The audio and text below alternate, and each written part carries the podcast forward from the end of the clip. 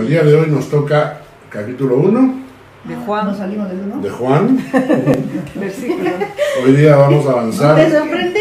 El 8 y el 9. desde el 9 hasta el 13. No, no, la, la vez pasada hicimos No, es que es una cosa Hicimos- 6, 7 y 8. De, Bien es- bien de 6 al escarmenado, 8. bien escarmenado Sí. todo. Ahora vamos a hablar del 9 al 13 y, y probablemente vamos a avanzar un poquito más, ¿no? No era una crítica, era, era más bien una, Una observación. una observación positiva.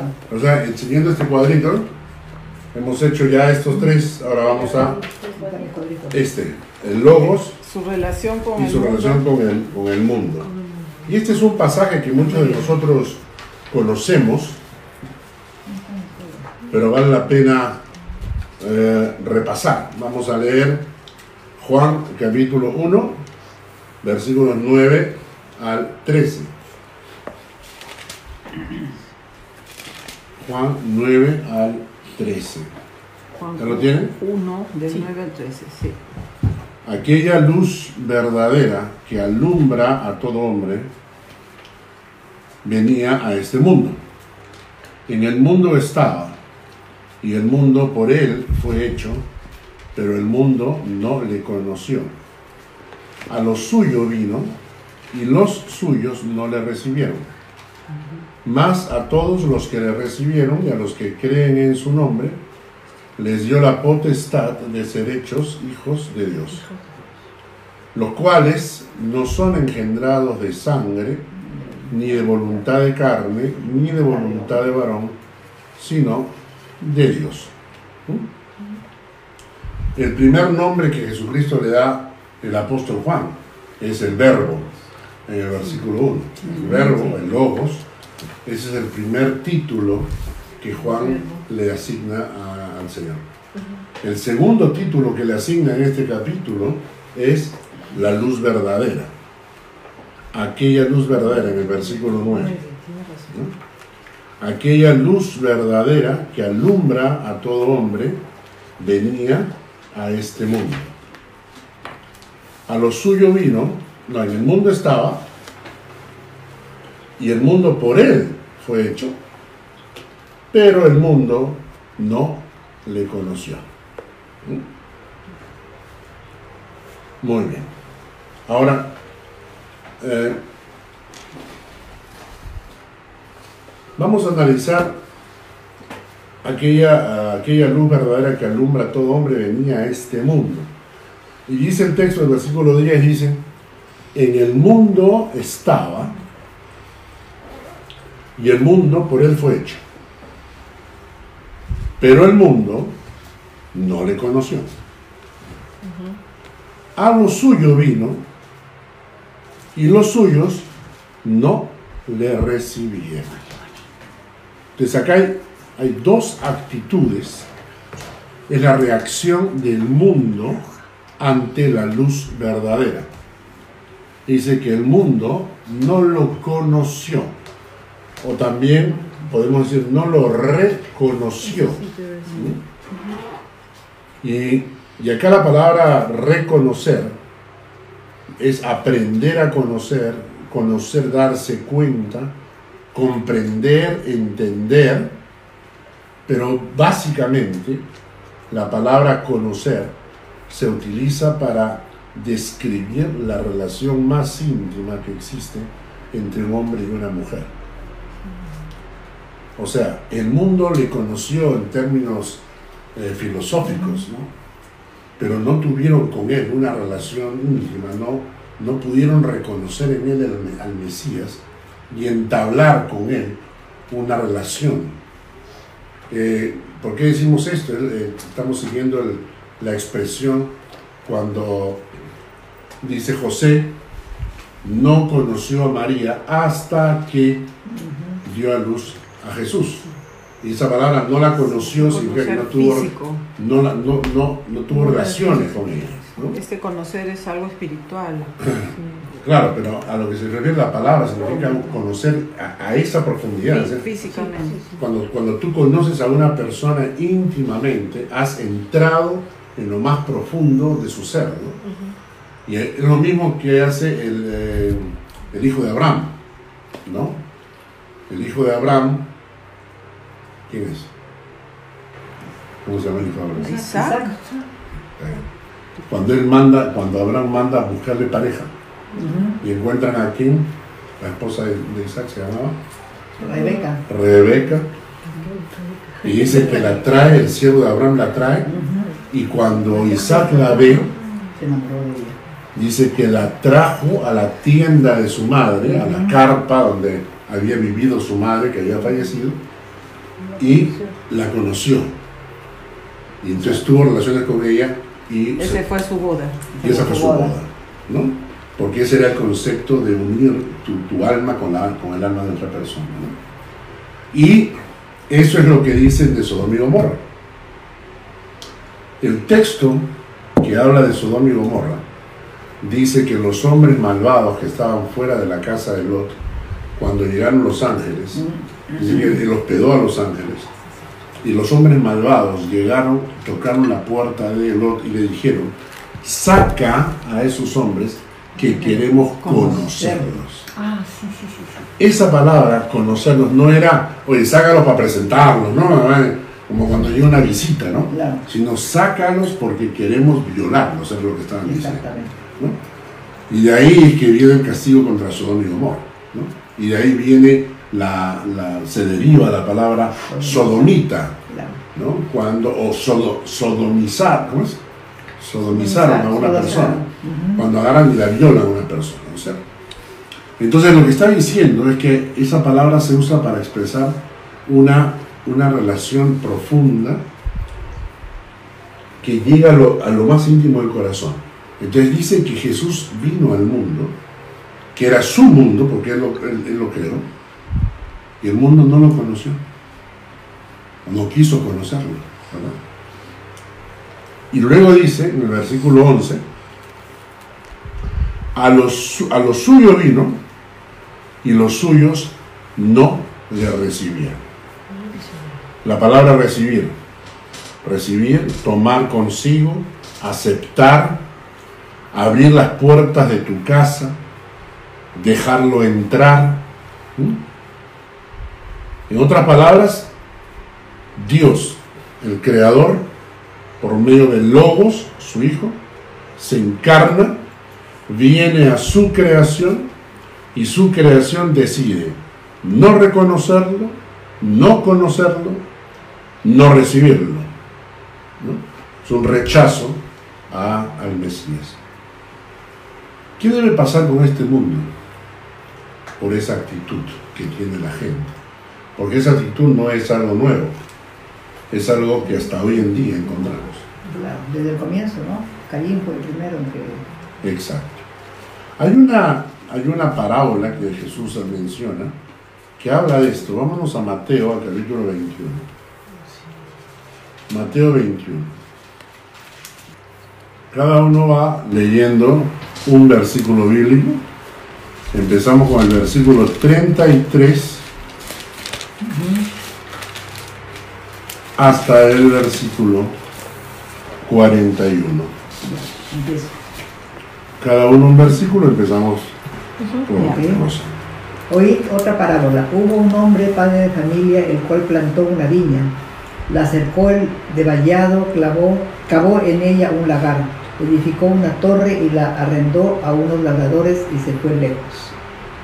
Y cuando se acercó el tiempo de los frutos, envió sus siervos a los labradores para que recibiesen sus frutos. Mas los labradores, tomando a los siervos, a uno golpearon, a otro mataron y a otro apedrearon. Envió de nuevo otros siervos, más que los primeros, e hicieron con ellos de la misma manera. Finalmente les envió su hijo, diciendo, tendrán respeto a mi hijo. Mas los labradores, cuando vieron al hijo, dijeron entre sí, Este es el heredero, venid, matémosle y apoderémonos de su heredad. Y tomándole le echaron fuera de la viña y le mataron. Cuando venga, pues, el señor de la viña, ¿qué hará a aquellos labradores? Le dijeron, a los malos destruirá sin misericordia y arrendará su viña a otros labradores que le paguen el fruto a su tiempo. es una parábola muy fuerte. Mm, terrible. Dice, hubo un hombre, padre de familia, el cual plantó una viña, la cercó de vallado, cavó en ella un lagar, edificó una torre. O sea, lo que te estoy diciendo está ilustrando al Padre Creador. ¿no? Que cuando Dios crea el, el universo, no lo creó así nomás a la chapuza, ¿no? sino que fue creando con orden, ¿no? con armonía.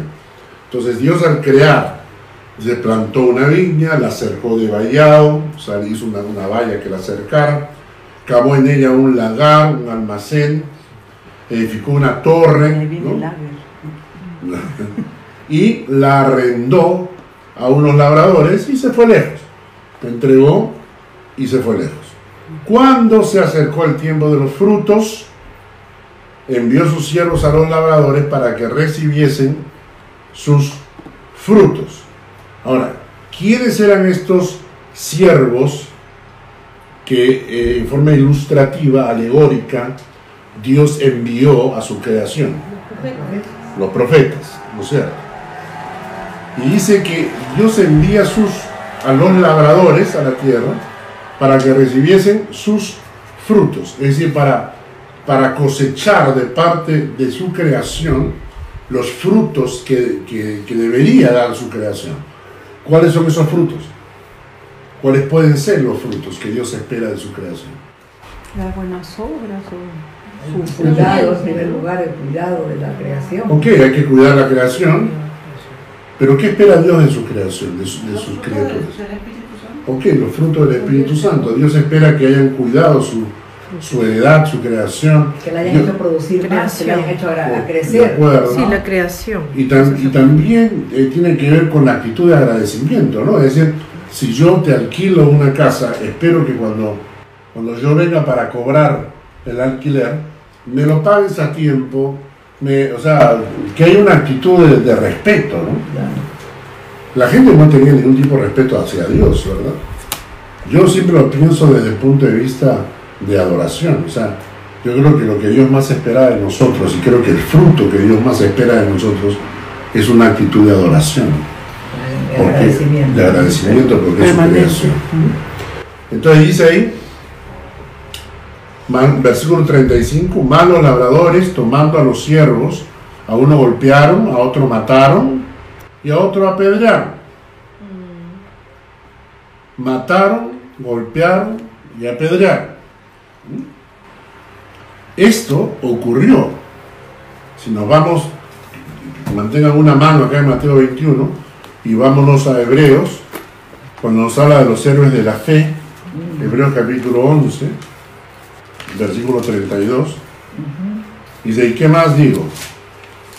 Porque el tiempo me faltaría contando de Gedeón, de Barak, de Sansón, de Jefté, de David, así como de Samuel y de los profetas, que por fe conquistaron reinos, hicieron justicia, alcanzaron promesas, taparon bocas de leones, apagaron fuegos impetuosos, evitaron filo de espada, sacaron fuerzas de debilidad, se hicieron fuertes en batalla, pusieron en fuga ejércitos extranjeros. Las mujeres recibieron sus muertos mediante resurrección, mas otros, dice, fueron atormentados, no aceptando el rescate a fin de obtener mejor resurrección. Otros experimentaron vituperios, azotes, llamadas de estos prisiones, cárceles, fueron apedreados, aserrados. Acá está haciendo referencia al profeta Isaías. El profeta Isaías lo metieron dentro de un tronco hueco y cortaron el tronco por la mitad. ¿no? Puestos a prueba, muertos a filo de espada, anduvieron de acá para allá cubiertos de pieles de ovejas y de cabras, pobres, angustiados, maltratados, de los cuales el mundo no era digno. ¿eh? Entonces cuando mencionan los héroes de la fe, tienes una sección que esos conquistaron reinos, vencieron leones, etc. Tiene la otra sección, que a los que les tocó pasar la mala racha. ¿no? Ahora volvemos a Mateo. ¿no? Entonces dice, versículo 35, malos labradores tomando a los siervos, a unos golpearon, a otros mataron y a otros apedrearon.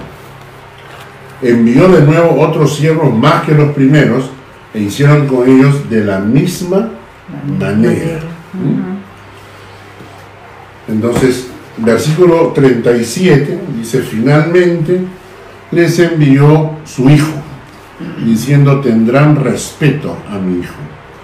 Más los labradores, cuando vieron al hijo, dijeron entre sí, este es el heredero, venid, matémosle y apoderémonos de su heredad. Cosa que es absolutamente falsa, ¿no? Porque el hecho de que matas al heredero no te hace a ti heredero. ¿No es cierto? O sea, definitivamente era un, era un comentario absurdo. El hecho de que maten a tus hijos no quiere decir que la gente se pueda quedar con las propiedades de tus hijos. Y entonces esta gente tiene una actitud soberbia y falsa, pensando que pueden apropiarse de una heredad que no es suya. Y, y cuando yo escucho, por ejemplo, cuando la gente, no es lo que la gente cree hoy en día, ¿no? no los científicos no, no nos queremos dueños de la tierra, ¿no? la gente no habla de la tierra como si nosotros fuéramos dueños del universo y que Dios no tiene nada que ver acá. ¿No? Esta es la tierra, esta tierra nos pertenece, porque nosotros somos los que habitamos en este planeta y por lo tanto nos pertenece este planeta. Y no es así, ¿no? Este planeta no nos pertenece, nosotros somos los arrendatarios temporales. La creación le pertenece a Dios. ¿no? Ahora, imagínate, imagínense qué significa para Dios, sabiendo que este planeta es parte de su creación, escuchar cuando la gente habla en contra de él. Es decir, negando, rechazando lo que decía Juan 1, no reconociendo, no aceptando la autoridad y la propiedad de este, de este mundo de, en las manos de Dios. O sea, yo yo me pongo a pensar, a ver, vamos a, vamos a imaginarlo, ¿no? Salgo a la calle y está mi auto. Y yo en el camino eh, hice subir al auto a Rafa. ¿no? Lo encontré a Rafa en el camino y lo hice subir al auto. Y cuando de repente lo dejo estacionado un ratito, entro a la casa, salgo y me encuentro con Rafa sentado en el timón. ¿no? Bueno, Y le digo, Rafa, por favor, muévete, ¿no? No, porque el auto es mío. El auto es mío. ¿Por qué va a ser tuyo? Porque yo estoy acá, yo estoy acá, yo, yo- yo- yo estoy sentado en el auto, en el timón y por lo tanto me pertenece, ¿no? Y es más, este auto nunca fue tuyo y jamás será tuyo. Esa es la actitud que tiene la humanidad frente a Dios. Entonces no lo aceptan, no lo reconocen, no lo reciben. Es la actitud pedante y soberbia de creerse dueño del mundo. ¿no? Y en el versículo eh, 39 dice, y tomándole, le echaron fuera de la viña y le mataron. Nosotros sabemos lo que hicieron con Jesucristo. El versículo 40 dice, cuando venga pues el Señor de la viña, ¿qué hará a aquellos labradores? ¿Qué harías tú si fueras dueña de la viña? Pues, como hacen, lo, como haría cualquiera, pues agarrarlos y matarlos, llevarles así, claro. a castigarlos, juicio, presos, qué sé yo, Recuperar su, su propiedad, lugar, Sí, la buena y que los castigue, ¿no? Claro, como sacar a un inquilino que no ha querido pagarte Ah. o sea, el Años de alquiler, años, sí. ¿no? Un inquilino que ha querido vivir gratis y se olvidó de agradecer por- que por estaba en tu casa. Entonces sa- llegas y lo sacas, ¿no?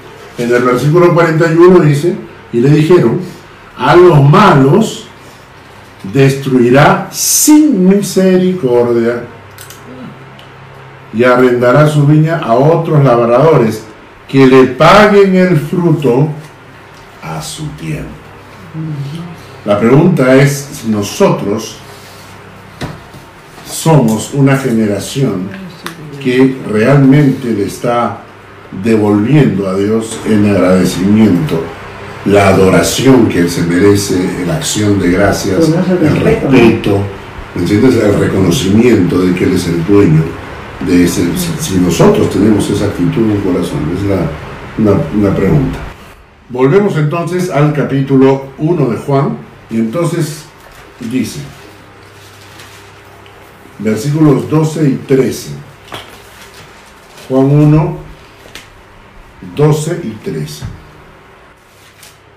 Más a todos los que le recibieron y a los que creen en su nombre, les dio la potestad de ser hechos hijos de Dios. Este versículo es clave para entender cómo se inicia una relación personal con Jesucristo. No se trata de visitar la iglesia, no se trata de tener una, una creencia o bautizarme de niño o de asistir a una escuela religiosa o leerme toda la Biblia. Lo que dice acá el texto es, más a todos los que le recibieron y a los que creen en su nombre, les dio potestad de ser hechos Hijos de hijos de Dios. Yo tuve una discusión una vez con, eh, con el pastor Walter de, de Burgos, ¿no? Ah, Eh, una vez nos fuimos a comer con él y con Verdi, y entonces él me explicó que en la posición luterana no existe esto de la, de la evangelización y la conversión, sino que Dios lo hace en forma milagrosa, para los que Él quiere y cuando Él quiere. Entonces yo le pregunté, ¿cómo fue que tú llegaste a ser hijo de Dios? Y él me dijo, simplemente un día me desperté y sabía que ya era hijo de Dios. Nació en familia luterana. Eh, no estoy seguro. Pero dije, ¿cómo? O sea, ¿nunca tuviste una decisión por Cristo? No, no creo en eso. Creo que hay que, eh, cuando uno estudia la Biblia, uno va aprendiendo la Biblia y eso te va convirtiendo en cristiano. Entonces yo le dije, estás equivocado. ¿Por qué? Porque Juan 1.12 dice que más a todos los que le recibieron y a los que creen en su nombre, les dio la potestad de ser hechos hijos de Dios. A los que le recibieron, ¿eso qué significa? Permitir el acceso de una persona a mi hogar, recibir un huésped, aceptar la compañía de otra persona. O sea, ahí tiene que haber una actitud abierta de recibir, de invitar a Jesucristo a entrar a mi corazón. ¿No es cierto? Y esto incluye a todos, familiares, amigos, pastores, religiosos, cristianos, etc. Si no han tenido esta decisión, lo que son son religiosos, pero no son cristianos. ¿no? Lamentablemente las iglesias, especialmente las iglesias reformadas o las iglesias protestantes, fueron dejando poco a poco este, este mensaje. Dejaron de enseñar esto.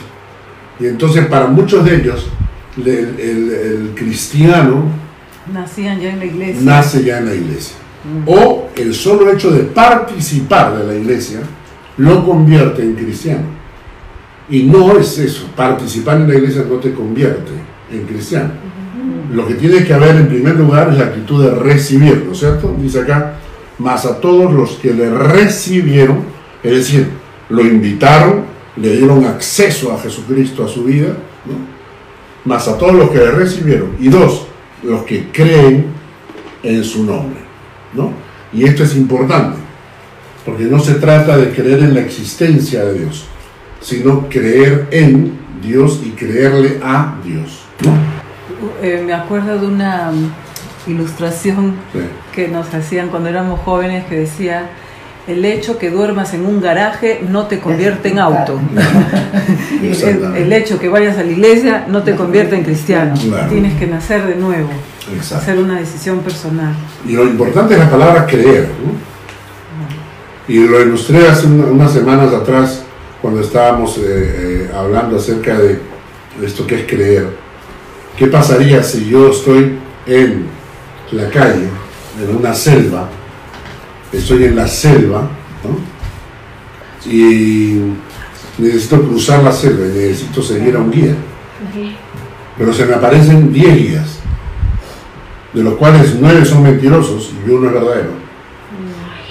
Entonces, eh, cuando tenemos 10 personas que me dicen que ellos son el guía, pero uno de ellos es el correcto, yo tengo que estar seguro a quién escojo, porque al que escoja, al que escoja, tengo que seguirlo y depende de mi vida. Esto es importante. Cuando yo creo en alguien, yo tomo la decisión de seguirlo y eso implica mi vida.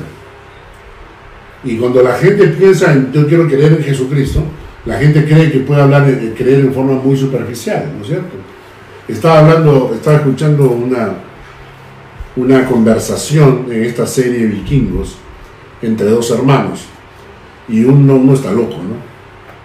Y le dice a su otro hermano, este, oye, ¿por qué le has prometido al rey esto? ¿Por qué le has prometido al rey tales cosas y tales cosas? Y el otro hermano le contesta y le dice, tú sígueme la cuerda, porque lo necesitamos ahora. ¿Ya? Pero al final, las palabras y las promesas se las lleva el viento. ¿No es cierto? Entonces, el otro está utilizando ¿no? al, al- al otro rey porque lo necesita para la batalla. Y le ha prometido muchas cosas al otro rey No va a cumplir. pero no las va a cumplir, él sabe que no las va a cumplir, pero basta con las promesas, dice, porque el otro está confiando en las promesas, y cuando el hermano lo confronta, dicen, no te preocupes, porque las palabras y las promesas se las lleva el viento, mientras él nos ayude a conquistar ese reino, es importante, él será nuestro amigo, en el momento en que nos ayude, ya no nos sirve. Y entonces cuando hablamos de creer, estamos hablando de que estás empeñando tu vida, estás tomando una decisión de seguir a Jesucristo en el camino que Él me da. La, la verdad es que la mayoría de personas que dicen creer, no creen. Porque el diablo también cree Y y tiembla. tiembla. O sea, hay dos, las escrituras, Claro. hay dos tipos de creer. Uno es escuchar, a ver, es- escuchar de Dios y otra cosa es, Creer no sé, en el corazón. cómo... Y, claro, cuando, cuando algo se convierte en, en parte de tu corazón, parte de tu vida. ese compromiso es el que falta con la gente. Y tú te das cuenta. Tú te das cuenta, siguiendo la ilustración de los vikingos, ¿no? de que cuando tú le preguntas a la gente, ¿tú crees en Jesucristo? Sí, sí, sí, sí. Basta con que hay un poquito de problemas y se olvidaron de las promesas, de los compromisos y de todo. Y. Es muy diferente creer en Dios que creerle a Dios. ¿No? Claro. Creer en Dios, lo que lo creen los diablos también, Claro. los demonios. Pero creerle a Dios lo que le dice en su palabra y lo que nos pide en su palabra y las indicaciones que nos da en su palabra es otra cosa. Y dice la Biblia que por eso fue justificado Abraham. El texto dice literalmente que Abraham fue justificado porque le creyó a Dios. A Dios. No creyó en, sino a. Creyó lo que Dios estaba diciendo, lo que Dios le estaba prometiendo. Entonces la tercera cosa que dice aquí es que los que le recibieron y a los que creen en su nombre, estas dos cosas juntas, ¿no? Creen en su nombre y reciben en su corazón, entonces a esos les da la potestad, el poder, la posibilidad de llegar a ser hijos de Dios. No todos somos hijos de Dios. Todos somos criaturas de Dios, pero no todos somos hijos de Dios. Y como siempre decimos, Dios no tiene nietos. ¿Mm? Pero es, es un- es una creencia bien extendida en el mundo católico y en el mundo en general. Todos somos hijos de Dios. Acá, acá en Dios- Europa, Claro. la paternidad de- absoluta de Dios no deja fuera a nadie, dicen, ¿no? La hermana de, de- de una persona que viene a la iglesia, cuando estábamos en Niedergösgen, la hermana vino un día a un almuerzo latino trayendo a su novio, ¿no? Es un suizo. Y aquel día yo prediqué sobre este pasaje. Dije más a todos los que la recibieron y los que creen en su nombre, a esos les dio la potestad de ser hechos hijos de Dios. Y el, el suizo, ah, eso le ardió en el alma. Y recuerdo que después en la siguiente reunión cuando me encontré con ella, ella me dijo, hoy está herido, pero en lo profundo de su alma.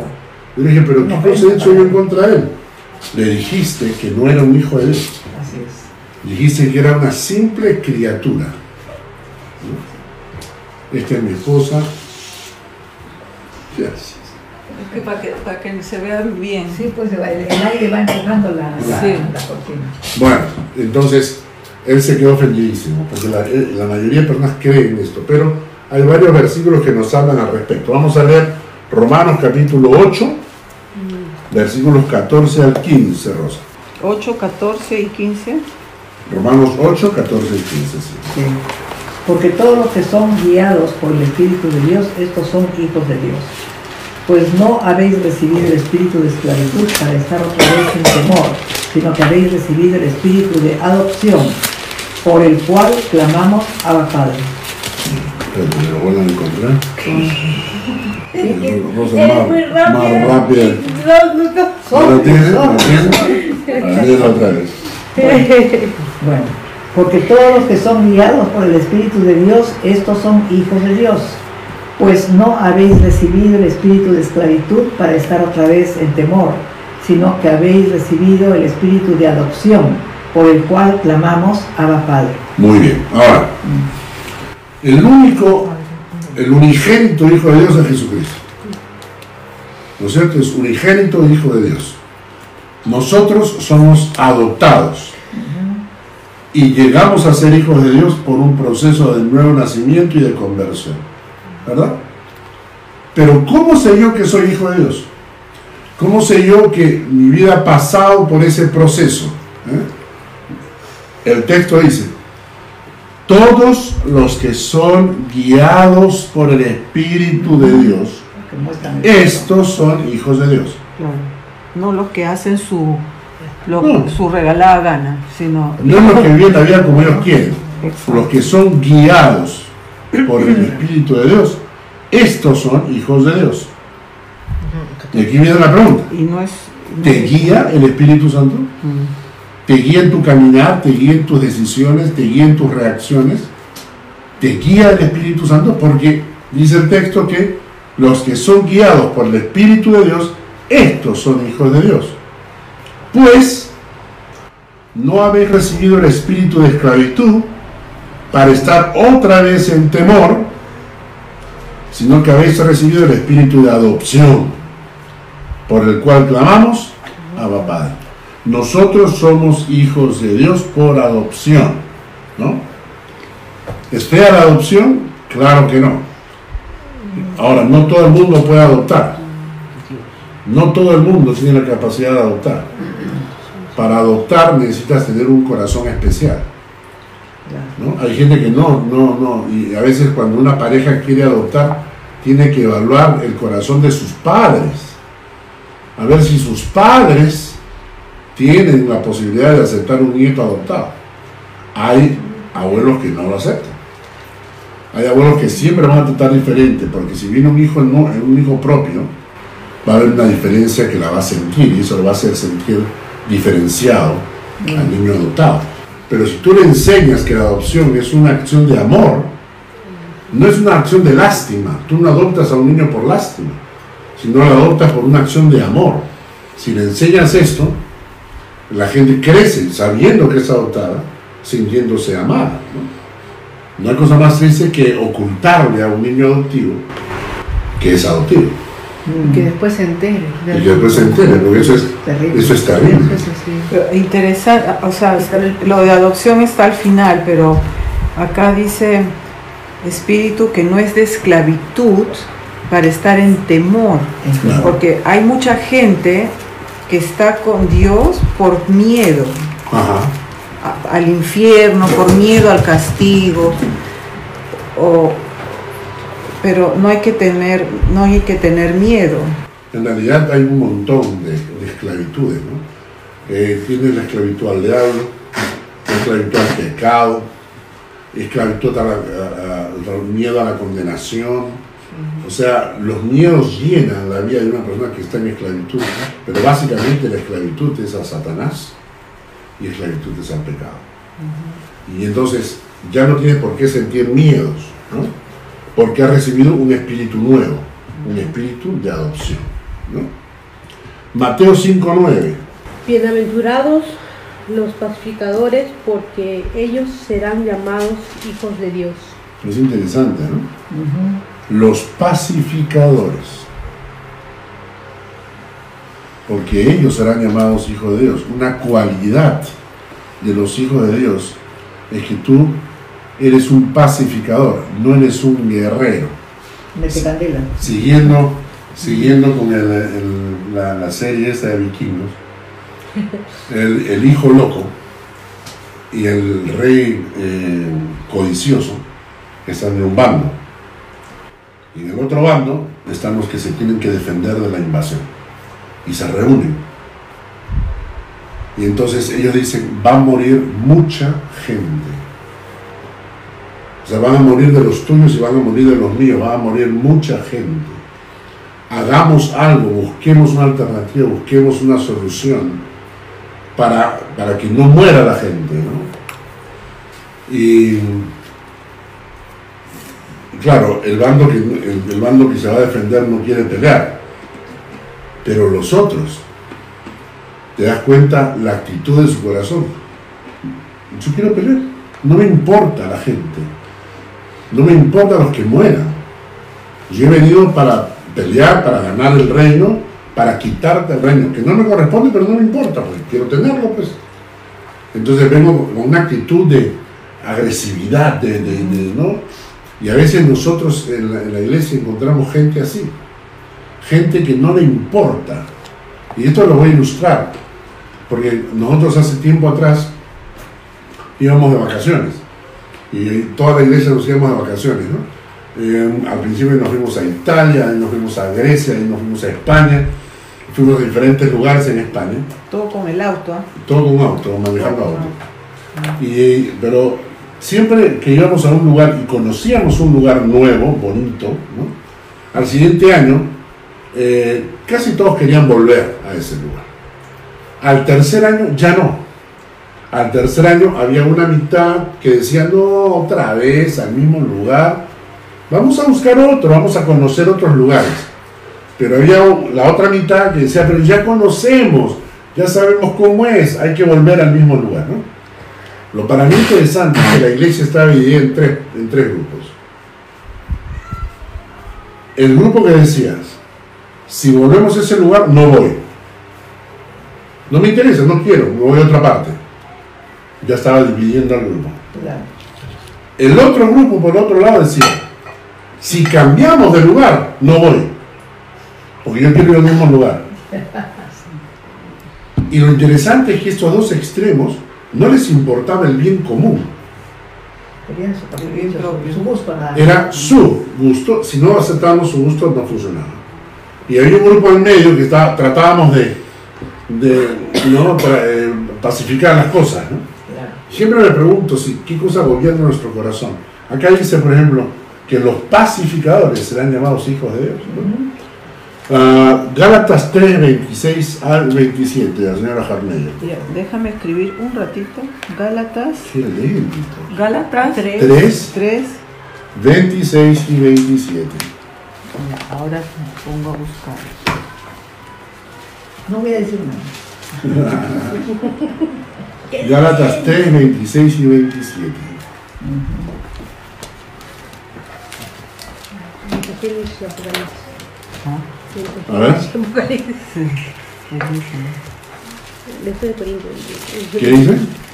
26 y 27. Dice- Gálatas 3, 26 y 27. Dice, pues todos sois hijos de Dios por la fe en Cristo Jesús, porque todos los que habéis sido bautizados en Cristo, de Cristo estáis revestidos Dice, pues todos sois hijos de Dios por la fe. por la fe en Cristo Jesús. Ese es el paso. Por la fe en Cristo Jesús. Sin dar el paso de fe en Cristo Jesús no llegamos a ser hijos de Dios. Pero luego dice, porque todos los que habéis sido bautizados en Cristo, de Cristo estáis revestidos. ¿Se- ¿Se refiere esto al bautizo de agua? No, cuando Cristo entró en ti, cuando te hundiste en Cristo, ¿no? Vamos a cambiar la palabra. Exacto. Tú- Vamos a cambiar la palabra de bautizados por sumergidos. Sumergidos. Sumergidos en Cristo. Porque- parte de Cristo. Exacto, porque todos los que habéis sido sumergidos en Cristo, de Cristo estáis revestidos. ¿no? Sumergidos, cuando, cuando te sumergieron en Cristo, en el cuerpo de Cristo, entonces has sido revestido con el mismo Cristo. Y estos son los hijos de Dios, los auténticos hijos de Dios. Ah, señora Schenker, Gálatas capítulo 4, versículos 4 al 7. Pero cuando vino el cumplimiento del tiempo, Dios envió a su Hijo, nacido de mujer y nacido bajo la ley, para que redimiese a los que estaban bajo la ley, a fin de que reci- recibiésemos la adopción de hijos. Y por cuanto sois hijos, Dios envió a vuestros corazones el espíritu de su Hijo, el cual clama, Abba Padre. Así que yo no, eh, eh, así que ya no eres esclavo, sino hijo. Y si hijo, también heredero de Dios por medio de Cristo. Es un pasaje precioso. Cuando vino el cumplimiento del tiempo, ¿eh? Es decir, cuando era el momento correcto, Dios envió a su Hijo, nacido de mujer y también nacido bajo la ley, para que redimiese, es decir, para que pague el precio del rescate de los que estaban bajo la ley, a fin de que recibiesen la adopción de hijos. Paga el precio del rescate y los adopta como hijos suyos. Por cuanto sois hijos, Dios envió a vuestros corazones el espíritu de su Hijo. O sea, por cuantos ahora sois hijos de Dios, Dios envió a vuestros corazones el espíritu de su Hijo, el cual clama, Abba Padre. Así que ya no eres esclavo, sino hijo. Y si eres hijo, también eres heredero de Dios por medio de Cristo. Dos cosas hay que mencionar de este pasaje. El espíritu del Hijo de Dios fue enviado a mi corazón y el espíritu del Hijo de Dios clama Abba Padre. ¿Entendieron? Si yo soy un genuino hijo de Dios, nacido de nuevo, hay dentro de mí un espíritu que clama Abba Padre. Cuando nosotros estamos en la iglesia y vemos todas las personas que vienen a la iglesia, te preguntas, ¿cuántas de las personas que asisten a la iglesia puedes decir, veo en él un espíritu que clama, Abba Padre? A veces cuando estamos cantando, por ejemplo, ¿no? en algunas iglesias, yo he estado en algunas iglesias, donde el que dirige trata un poco de motivar. Hermanos, levanten la voz, ¿no? O sea, cantemos al Señor. Hermanos, díganle un aplauso. O sea, está tratando de motivar. Mi pregunta es, ¿hasta qué, hasta qué, hasta qué punto está tratando de crear un efecto, una reacción humana que parezca una reacción divina? Pero cuando el Espíritu de Dios está morando en ti, tu espíritu clama, Abba Padre. Hay un clamor, hay una exaltación de Dios. Y, el- y- y esta es, esta es la pregunta, si realmente el Espíritu de Dios, el, que es el Espíritu del Hijo, dice ahí que es el Espíritu del Hijo, vino a morar en mí y por eso yo he llegado a ser hijo de Dios también y por eso hay en mi corazón un clamor, Abba Padre. Y esto es importante, esto es importante que lo entendamos, porque van a haber muchas sorpresas. Cuando el Señor venga por su iglesia van a haber muchas sorpresas. Va a haber mucha gente que se va a quedar y va a decir, pero ¿por qué? Si yo iba a la iglesia, ¿no? ¿Por qué? Si yo leía mi Biblia. Porque nunca hubo en su corazón ese clamor y no se preocupó. No se preocupó si había o no había ese clamor. Y lo más interesante que después dice, y, así que ya no eres esclavo, eres hijo. Y sí, hijo. Y si eres hijo, eres heredero. ¿Entienden? Si somos hijos de Dios, somos herederos del Dios del cielo. Herederos del Dios del cielo. A veces tenemos como una imagen así como de Jesucristo es el Hijo de Dios y, y- y Él, claro, dice la Biblia que Él va a heredar, heredar las naciones, no es.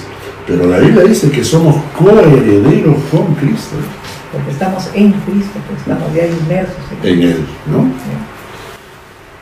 Filipenses capítulo 2, versículo 15. Filipenses 2.15. para que seáis irreprensibles y sencillos, hijos de Dios, sin mancha, en medio de una generación maligna y perversa, en medio de la cual resplandecéis como luminares en el mundo. Esto es, una, esto es una cosa interesante. Esta es la enseñanza de Pablo, ¿no? Que dice que los hijos de Dios vivimos en medio de una generación maligna y perversa. O sea, ese es el hecho. El hecho es que como hijos de Dios estamos en medio de una generación maligna y perversa. Pero en medio de eso, el hecho de ser hijos de Dios en medio de una generación maligna y perversa, nosotros debemos ser irreprensibles, sencillos y resplandecer. ¿No? Irreprensibles, sencillos, hijos de Dios sin mancha y resplandecer en medio de esta generación como luminares en el mundo. Interesante que el Hijo de Dios tiene esas cuatro características. Irreprensible. ¿Qué se llama irreprensible? Que no se le puede reprochar, pues. eh, Que no se le puede reprochar por nada. ¿Ah? La pregunta es, ¿existe alguna persona que, que sea irreprensible realmente? Entonces, ¿por qué nos pide Pablo algo que es imposible? Que esa sea la meta. Que esa sea la que- meta. que busquemos siempre. Ese es el ideal. ¿no? Que es el ideal, ser irreprensible. ¿no? Hay un factor también que a mí me gusta mucho. ¿Ah? Que nadie te reprenda. Que nadie te reprenda. Porque no has hecho nada malo. Que nadie te reprenda. Pero hay, una, hay, Pero hay un texto bíblico que a mí me encanta que, que menciona, que dice que somos irreprensibles por el amor. El amor nos hace irreprensibles. ¿Mm? Y la pregunta es por qué. Y lo entiendes a veces cuando te refieres a tus, a tus nietos.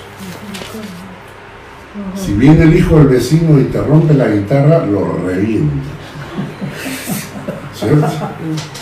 Si viene el hijo del vecino y te mancha la pared, ¿no es cierto? Si viene tu nieto y mancha la pared, déjalo, pues es, es Es travieso, es es travieso. Y tú dices, no, ¿cómo va a ser travieso? No, no.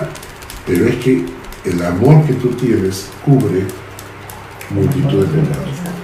Cuando tú te haces amar, te vuelves irreprensible. Porque la gente no te quiere reprender, porque te quiere. Cuando tú te eres antipático, la gente te reprende porque te ve to- todos los errores, todo, todo, Dice irreprensible. A mí me- me- ese estudio que enseñé era irreprensibles no porque no cometamos errores, irreprensibles porque nos hacemos amar. Claro.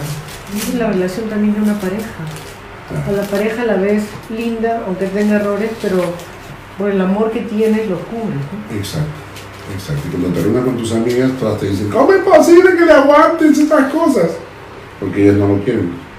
Entonces, luego dice reprensibles y sencillos. ¿no? Sencillo. Sencillos, nada complicado. Y luego, luego dice, hijos de Dios sin mancha. Ahí sí. Sin mancha. Cuando hablamos de, de Apocalipsis, estábamos hablando de los 144 mil y estábamos diciendo que una de las características es que tienen sus vestiduras blancas. Y el texto es que no ensuciaron sus vestiduras. Y les explicaba que eso de ensuciar las vestiduras era agarrar barro y limpiarte en las vestiduras blancas que Jesucristo ganó para ti con su sangre. ¿no es cierto? Hijos de Dios sin mancha, y luego por último dice, Mancha sin pecado, ¿no? sí, Claro. en medio de una generación maligna y perversa, ¿no? En medio de la cual resplandecéis. Cristo es la luz del mundo. Sí. Pero ese texto de Juan 1 lo que dice es que Cristo es la fuente de luz del mundo. Nosotros somos los focos. O sea, la energía de luz. La energía, Cristo es la energía de luz que trae luz a este mundo, pero nosotros somos los foquitos. Tú eres el que alumbras cuando estás conectado a la corriente. ¿verdad? Primera de Juan, primera de Juan 3, capítulo 1. Primera de Juan 3, 1. Mirad cuál amor nos ha dado el Padre para que seamos llamados hijos de Dios. Por esto el mundo no nos conoce porque no le conoció a Él. Claro. ¿Mm? Mirad el amor que Dios nos ha dado. Y el mundo, por eso el mundo no nos conoce, porque no lo conoció a Él tampoco. No nos acepta, porque no lo aceptó a Él tampoco. ¿no? Ahora, cuando vemos esto del tema de los hijos de Dios, eh, recuerdo la, la- la charla que, que tuvimos en la iglesia acerca de que no hemos nacido para amar, sino para ser amados. Es decir, no hay, ninguno de nosotros ha nacido para amar. Ninguno ha sido creado para amar. Hemos, hemos nacido para ser amados. Porque Dios nos creó para eso, para ser amados. Y por eso es que el amor no es natural. Todos buscamos ser amados. Eso sí es natural. Pero amar no es natural. Tanto así que a veces no amamos eh, lo suficiente, ni siquiera a nuestros padres. Nos, nos vamos de viaje, nos casamos, tenemos nuestras familias y ni nos preocupa si los padres están felices o contentos o nada. O sea, mi mamá se quejaba todo el tiempo y cuando se iba de viaje no la llamaba nunca. No, que me llamas si yo no te llamo, tú no me llamas, me decía. El amor a- a la- al cónyuge tampoco es natural. Muchas veces es hasta, hasta obligado. ¿no? Porque dices, no, ah, tal". o sea, el único amor natural que hay es el amor a los hijos. Absolutamente natural. Ahí no tienen que enseñarte nada, no tienen que explicarte cómo funciona. No tienes que ir a la iglesia para que te digan, ama a tus hijos. No. Quizás te tienen que decir, te tienen que corregir en la educación de los hijos, porque a veces el amor a los hijos eh, Los te, hace, te hace malcriar a los hijos más que educarlos. Pero el amor a los hijos es natural, ¿verdad? Es decir, cuando se trata de la vida de tu hijo, no lo vas a pensar. Nadie nos tiene que enseñar a amar a nuestros hijos.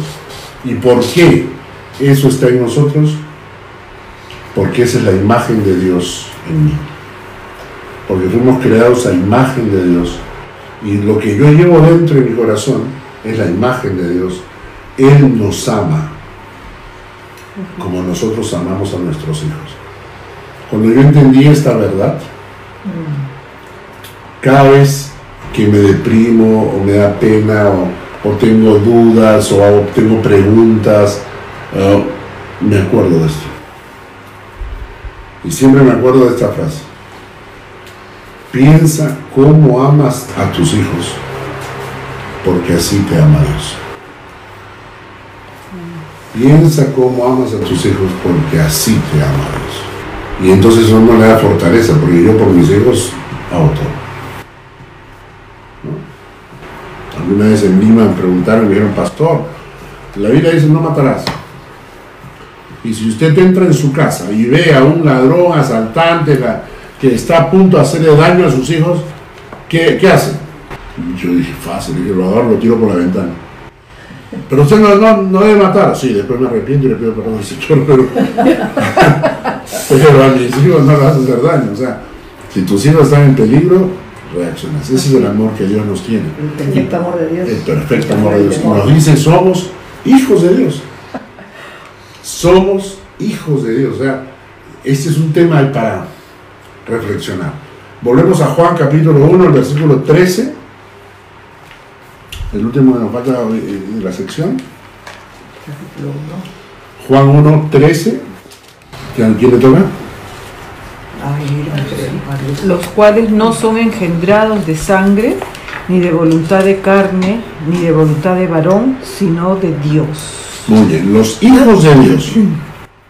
Mas a todos los que le recibieron y a los que creen en su nombre les dio potestad de ser hechos hijos de Dios. Los cuales no son engendrados de sangre, ni de voluntad de carne, ni de voluntad de varón, sino De Dios. O sea, el hecho de llegar a ser hijo de Dios no es una cuestión de sangre, ¿no? Eh, yo soy suizo por sangre. Mi padre era suizo y por tanto, como yo soy hijo, entonces automáticamente soy suizo. Eso se llama por sangre, ¿no? Pero el, el nacimiento espiritual no es por sangre. Es decir, no es que porque mi papá es cristiano, mi mamá es cristiana, entonces los hijos son cristianos. No es por sangre.